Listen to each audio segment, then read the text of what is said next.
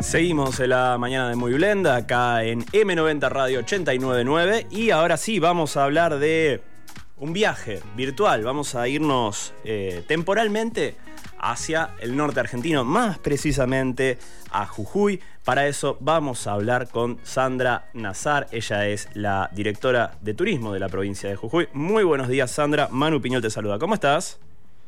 Hola Manu, ¿cómo están todos? Bien, buen día. buen día, con el gusto de tenerte acá en la radio, obviamente, y con, obviamente, el tema que eh, queríamos que sea noticia y que también, digamos, Hablemos un poco de nuestra cultura, de nuestra tradición, más allá de que en algunos casos haya sido mm, arrasada, eh, todavía por suerte nos quedan algunos rastros y uno de ellos es eh, el Día de la Pachamama con todo lo que sucede, porque acá en Rosario se ha limitado solamente a la cuestión de la caña con ruda, pero no solamente es eso, hay muchísimas cosas que se hacen eh, en relación a la Pachamama desde los rituales, desde un montón de cosas que tienen que ver con lo, si querés, esotérico, y también con eh, la gastronomía, porque tenemos una hermosa, exquisita gastronomía que, que tiene que ver también con, el, con la Pachamama, ¿no?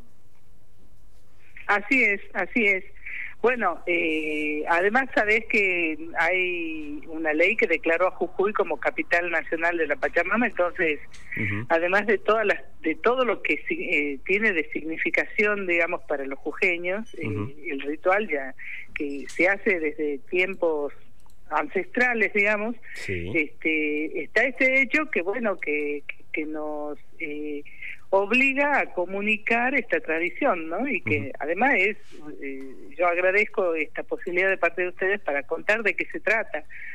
Este, y, cómo nace esta festividad, ¿no? ¿Por qué se practica? Y que te puedo contar un poquito de eso. Dale, empecemos por ahí. Este, Empecemos por ahí. ¿Por qué se practica? Eh, es una tradición que nace en la visión del mundo que tienen los pueblos indígenas de los Andes, ¿no? Eh, para que a la gente le quede un poco claro, no no es el día de la tierra, este, como vista como naturaleza, ¿no? No es el día del, de los elementos. La, la, tierra tiene un día en el que todos eh, celebramos. Este, eh, la, tierra en la dimensión biológica, te diría, ¿no?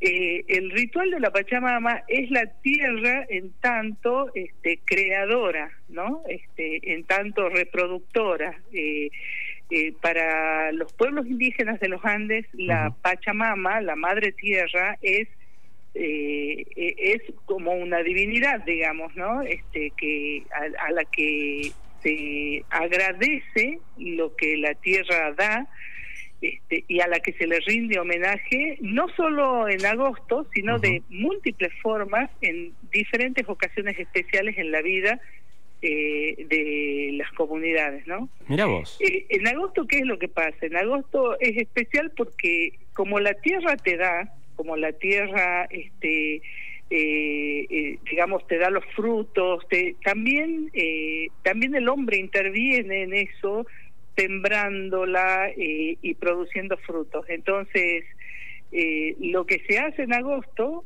acordate que agosto es ya casi el fin del invierno, coincide, este ritual coincide con el ciclo, con, el ciclo agrario también, ¿no? Tiene una explicación por ahí, porque es el momento en el que pasa el invierno, en el que pasan las heladas, en el que hay que ir preparando la tierra para sembrarla en septiembre, ¿no? Entonces, antes de sembrarla, el hombre andino, eh, la mujer andina agradece, agradece a través de esta ceremonia todo lo que la tierra en el ciclo anterior le dio, los frutos, eh, el, el, ganado, se agradece todo, todo lo que todo lo que el hombre pudo progresar sobre la tierra por los frutos que le da la tierra. Entonces, agradece y prepara la tierra. Entonces, también se dice que durante agosto la tierra está abierta, ¿no? Así, esa es la creencia. Entonces, eh, eh, los que la habitan eh, tienen que andar con mucho respeto, no hay que enojarse mucho, no hay que tener emociones fuertes, la tierra está abierta y eh, te puede tragar, eso es lo que hasta una copla dice así, ¿no? Este, entonces, eh, eh, es momento, es como un momento, un mes de recogimiento, de espiritualidad, de, de conexión con la tierra, de agradecimiento, de retribución, acá se dice retribuir, ¿no? Corpachar, retribuir. Este, entonces, e, e, ese es el sentido, ¿no? y, ya, ya, preparar para que la tierra reverdezca, ¿no? Exactamente. bueno, este, una de las cosas que siempre se suele ver por los noticieros, bueno, también en internet, ahora es esta, esta ofrenda que se le hace de retribución. Así es. Que, que mucho tiene que ver con esa comida que se pudo realizar y que se la deja en honor a todo esto, como vos bien decías, a todo esto que, que ofreció la tierra durante el año anterior durante una semana entera las familias en épocas normales, esta vez no pudo hacerse así, pero en épocas normales este, la familia se prepara y, y va cocinando y es todo un ritual, una celebración que empieza una semana antes. Por ejemplo, anoche a las 12 de la noche yo veía en las redes, en los grupos de turismo, ya hay gente que empezó a este, saumar la casa, que es otra tradición. Ah, mira. Eh, la ofrenda a la Pachamama se hace en cualquier día en el mes de agosto, durante el ah. mes de agosto y comienza saumándose, ¿sí? este, comienza con el saumer. Entonces, anoche en los redes de turismo ya había gente que subía que estamos saumando, un restaurante conocido que hace en Salvador ya estamos ya empezó a saumar y, hacen sus rogativas y hacen sus pedidos y agradecimientos y qué sé yo. Empezamos saumando la casa, este, eh, eh, digamos con normalmente se usa una mezcla acá de un de una planta que crece en resinosa que crece en la puna en el altiplano este que se llama coa no y, si no la gente utiliza este inciensos este eh, eh, digamos unos unos preparados que ya vienen listos y que no lo compra en la zona del mercado no entonces se ahuma primero la casa este y después eh, comienza cerca del mediodía solar cerca de las 12 suele hacerse eh, la ofrenda. ¿no? Entonces lo que se hace es, eh, se cocina, mm, ese día se cocina especialmente, eh, en general no tienen que faltar, en, la quebrada de la cuna no falta la chicha, no falta, bueno, licores, alcohol. coca y quinoa, porque la quinoa es prosperidad, ¿no? Entonces, eso no lo este, sabía.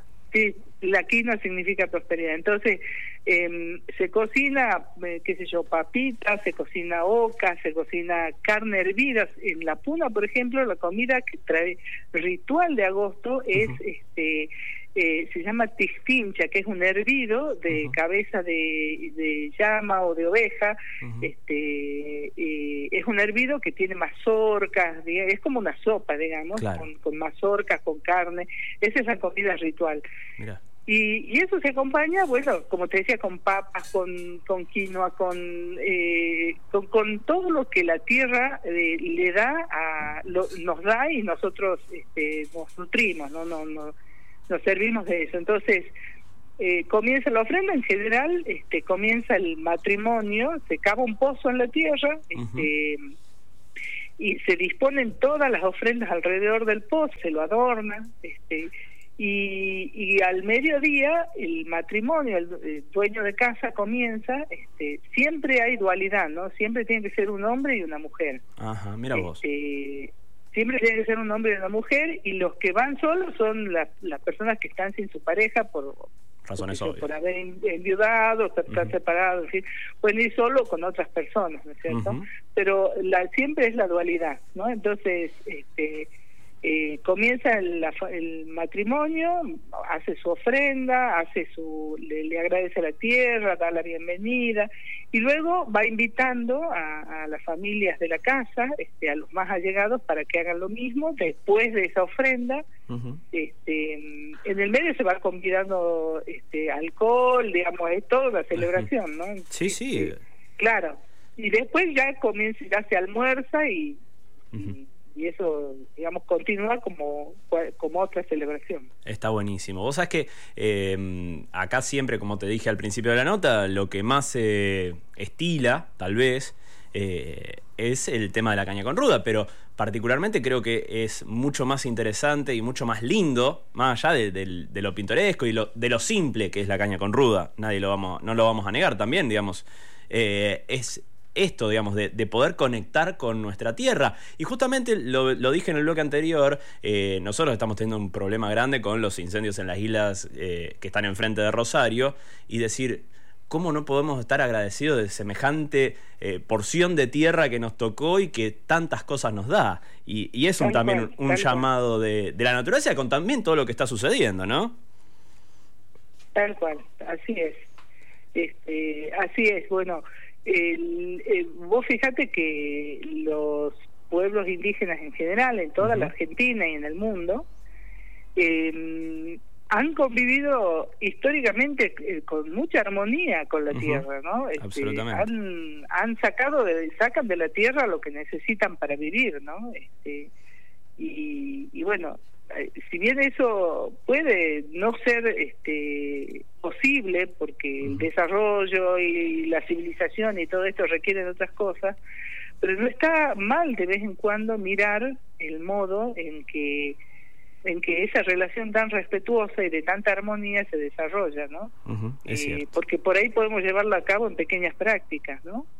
Absolutamente. Sandra, por último, eh, y apostando ya a un futuro prometedor, danos dos tips más para decir, bueno, quiero ir a conocer Jujuy, de acá, ponele, vamos a ser eh, optimistas, a octubre. ¿Qué podemos empezar a planificar unas vacaciones de una semana, tres, cuatro días. ¿Qué, nos recomendás para tres tips infaltables dentro de Jujuy? Mira, depende de la época. Eh, Jujuy es muy diversa y se recorre de muchas maneras. Este, pero te diría, si hablamos de octubre y todavía no han llegado la época de lluvias, yo me animaría a estar una semana y planificaría un viaje que me lleve este, conociendo algunos puntos de la quebrada de Humahuaca, que el que no la conoce este, tiene que conocerla, y eh, algunos eh, destinos de fácil acceso, como Yavi, que es maravilloso, un pequeño pueblo a 10 kilómetros de La Quiaca, llegar hasta el extremo norte de la Argentina en La Quiaca y tal vez aventurarme un pueblito alfarero muy lindo hacia el este de La Quiaca, que se llama Casira, ¿no? Por ahí empieza o termina termina en realidad la ruta 40, así que tal vez recorrer un poquitito, depende de si uno anda en vehículo o no, este, la ruta 40 hasta un pueblo muy bonito que se llama San Juan y Horas, ¿no? Eh, yo eso, eh, y, pasando por un lugar precioso que se llama Cabrería, en la puna al este de la Quiaca. Eso, eso es un recorrido en sí mismo. La otra opción, este, también que también lo puedes hacer en una semana, es Quebrada de Humahuaca, saliendo desde Humahuaca te vas hacia un lugar maravilloso, hacia el segundo patrimonio de la humanidad que tiene Jujuy, que es Santa Ana, el Capacnián, perdón, eh, que queda próximo a Santa Ana, el camino del Inca, eh, y a través, eh, en una ruta que te lleva desde Humahuaca y que te permite salir en el Parque Nacional Calilegua, conectando Quebrada, una zona casi de puna, con la selva, que es un circuito maravilloso este, tiene una parte que se puede hacer en auto, el resto caminando, pero salís de la selva y salís en pueblos increíbles. Hay uno que se llama eh, Valle Colorado, que te van llevando a través de la selva hacia el Parque Calilegua. Entonces, de repente estás a 3.000 metros, pasas de estar a 3.000 a 800, pasas de la sequedad, digamos, de un clima de altura al, al al calor ¿viste? de la lluvia, porque en esa época ya hace un calorcito, sí. Eh, tenés las aguas termales del río Jordán, que es un río con agua termal, ¿no? Eh, ahí cerca del Parque Calilegua. O sea que eh, e, es, eso es un recorrido de fácil semana y que la gente no conoce mucho y es increíble. Buenísimo. Te une tres patrimonios, Quebrada Humahuaca, Camino del Inca y Reserva de Biosfera de las Yungas, que es una zona declarada este, de interés por, por la UNESCO, ¿no? Es cierto, es cierto. Bueno, Sandra, la verdad que ya está, nos dieron ganas de decir que se termine la cuarentena mañana, ¿sí? Ya podemos eh, ir en auto o, en lo que sea hasta allá y, hacer un recorrido también para esto, eh, poder eh, admirar nuestro país que es tan lindo y tan vasto. Sí, totalmente. Ojalá que pase pronto. Bueno, porque porque sí, viste que el norte tiene un encanto y nosotros tenemos en, nuestra mucha gente, mucha gente, muchos visitantes que de Rosario, bueno, viste que no de Santa Fe, que, que, la verdad es que este, los recibimos con mucho gusto siempre. Bueno, vamos a seguir en contacto porque seguramente cuando ya se pueda viajar eh, hablaremos específicamente de turismo, tal vez más en profundidad sobre distintos destinos. ¿Te parece? Me parece bien. Te agradezco mucho la nota y un saludo a toda tu audiencia. Bueno, muchísimas gracias, Sandra.